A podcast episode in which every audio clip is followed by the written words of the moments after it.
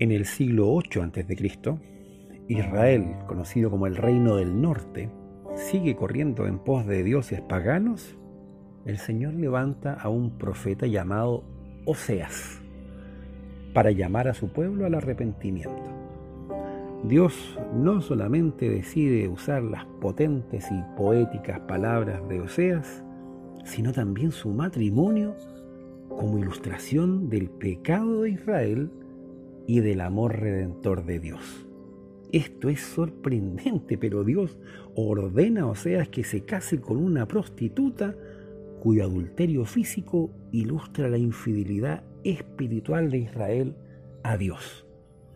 Aunque Gomer, que así se llama esta mujer, comete adulterio contra Oseas en repetidas ocasiones, Dios instruye a su profeta que la ame de nuevo y la redima de su inmoralidad.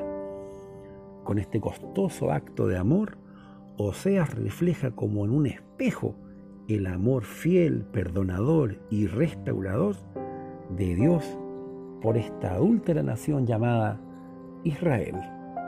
Soy Gonzalo Ramírez, esto es Teología Flaite. Buena, buena compadre. Sean todos ustedes bienvenidos y nos fuimos.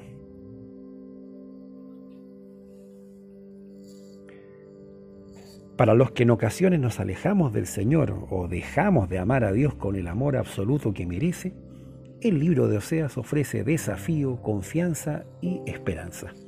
Si bien no nos sentimos tentados a rendir culto a los baales cananeos modernos, por decirlo así, pues nuestra cultura nos llama a adorar a los ídolos del relativismo, el narcisismo, el materialismo, los dioses del éxito, la seguridad y la satisfacción emocional.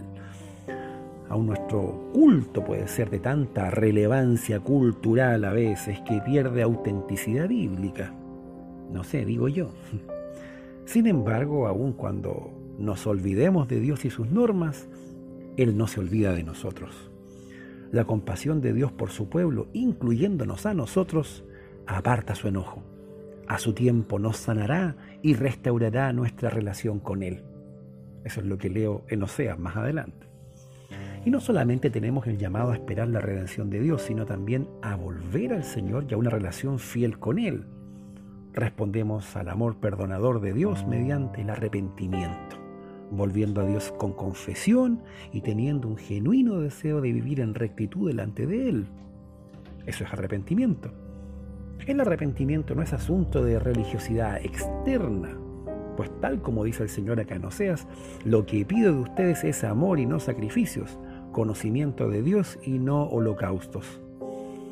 El término hebreo que aquí se traduce amor significa mucho más que la palabra amor en, en español latino.